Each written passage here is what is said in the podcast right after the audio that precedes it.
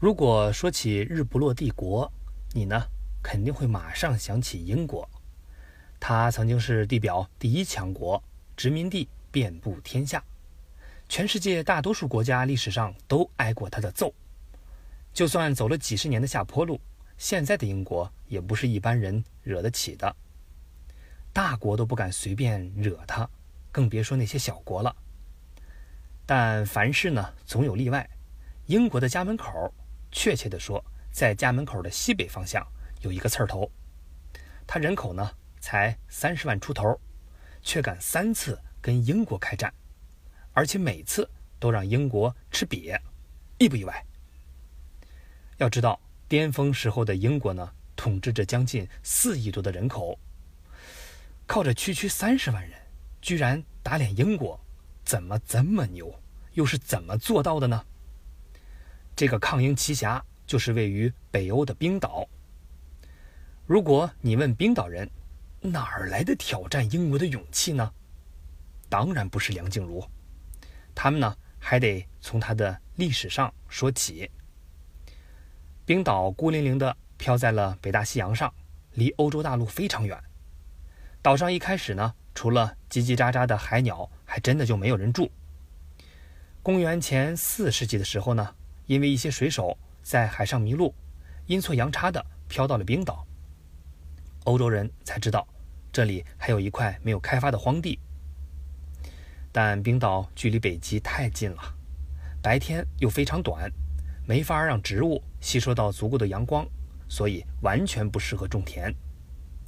冰岛的天气也是反复无常，几小时内阴晴风雨能轮着换。要要切克闹，霹雳闪电要不要切克闹？而且岛上呢又有很多的火山，时不时乱喷点岩浆，外加冰岛经常发生大地震，顺便呢再来点雪崩。总之，不如石家庄。所以冰岛呢被发现之后，也根本没有人过去定居。只是一些喜欢自虐的苦修僧会跑到岛上挑战极限，当然大多数也受不了，没几天呢就卷铺盖卷又走人了。直到公元874年，一个叫做英格亚纳逊的挪威人，因为犯了罪被人追杀，就带着家人逃难到了冰岛，也就成了第一批永久居民。他们搭了几间海景房。利用海岸边的草地养点牛羊，平时呢再去海里捞点鱼，勉强过日子吧。就这么一代代繁衍下去，在亚纳逊家族站稳脚跟之后，又来了很多新移民，大部分都是通缉犯，比如从丹麦、挪威来的北欧海盗，还有逃亡的奴隶。不过想想也正常，如果不是走投无路，谁会来到这种鬼地方呢？但冰岛的狂野，岂是那些人容易屈服的？有时候呢，火山爆发，连着七八个月往外喷着毒气和岩浆。短短几百年里，冰岛本来就不多的人口，因为好几次自然灾害而锐减，一度又走到了团灭的边缘。没办法，冰岛人呢，只好认外国当爸爸，希望他们多支援一点粮食、日用品。首先臣服的是挪威，后来呢又当了丹麦的小弟。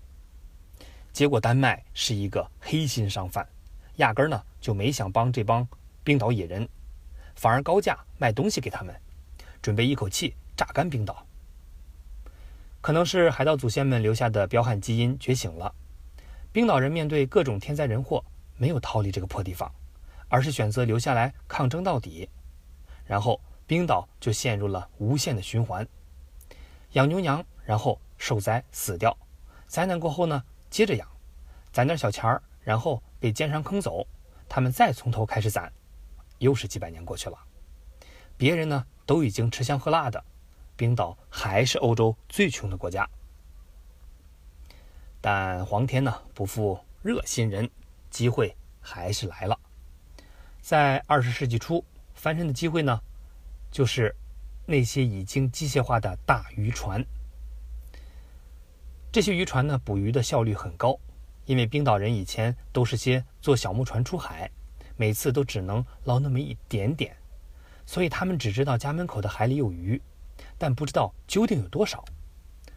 可是拿大渔船一捞，瞬间就惊了，随便下网就能捞几吨。我的妈呀！原来冰岛附近呢有洋流交汇，水里比较温暖，很适合鱼类繁衍。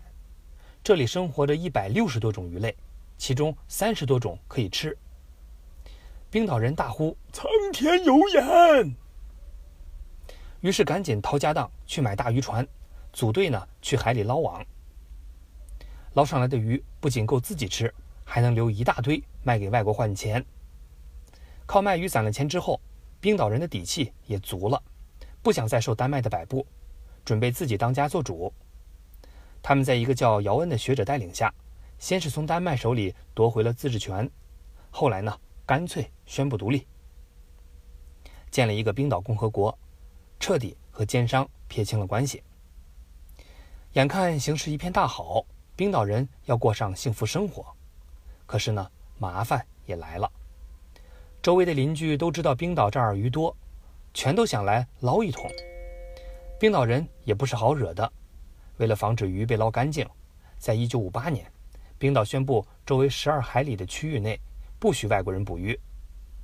其他国家看到冰岛生气了，识相的把渔船都开走了，但唯独英国就不走，因为英国人非常爱吃鳕鱼，但很抠门，又舍不得从冰岛人手里买。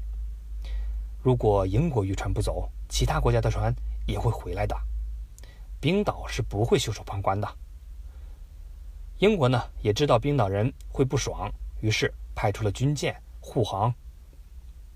要知道，当时英国的海军呢是全球第二，大小几百艘战舰，而冰岛呢全部人口还不到三十万，海军就更别说了，只有几艘海警巡逻船，给英军塞牙缝都不够。但是，海盗呢终归还是海盗，怕你。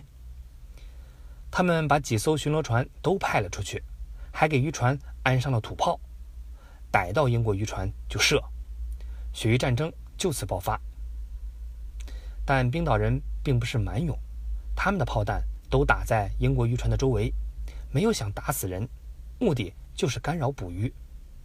而且呢，还发明了一种可以切断渔网的特殊工具，不仅鱼捞不到，连网一起赔掉。要知道。一张渔网也要五千美金呐。呃，那碰见英国军舰咋办呢？撞啊！反正小破船肯定比军舰要便宜，就算同归于尽都是赚的。就这样呢，交锋了几个回合，流氓会武术，谁都挡不住啊！英国人也怒了，准备几炮。就把冰岛的破船送到海底。但这个时候，铁杆盟友美国说话了：“你哈是干什么呢？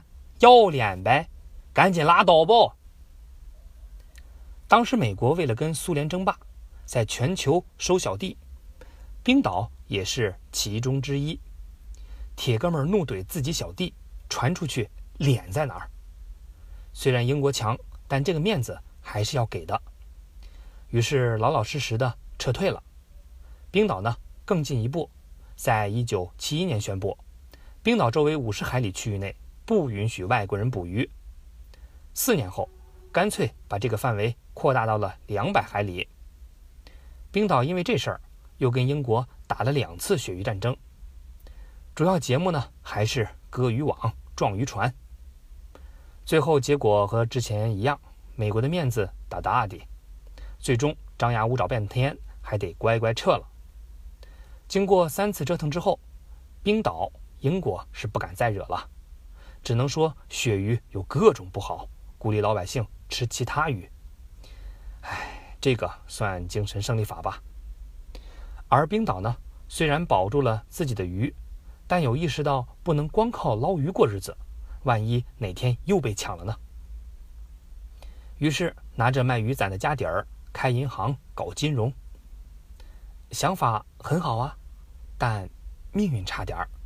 二零零八年爆发了全球经济危机，冰岛人还没做好准备，几大银行纷纷破产，家底赔光不算，国家也因为欠债一千四百亿美金破产了。平均一下，每个冰岛人相当于欠债三十七万美金。这要换其他国家，早起义了。但冰岛人不哭不闹，不就是欠债吗？勒紧裤腰带，干，从头开始赚。虽然时至今日，冰岛呢还没有从那次打击中完全恢复过来，但根据联合国2015年调查，冰岛居然是全球最快乐的国家。其他组织搞的幸福感排行榜，冰岛也名列前茅。其实不奇怪，天灾人祸、各种恐怖都没能打倒冰岛人，现在只是经济不景气而已。只要人在，就有希望。让我们祝福冰岛。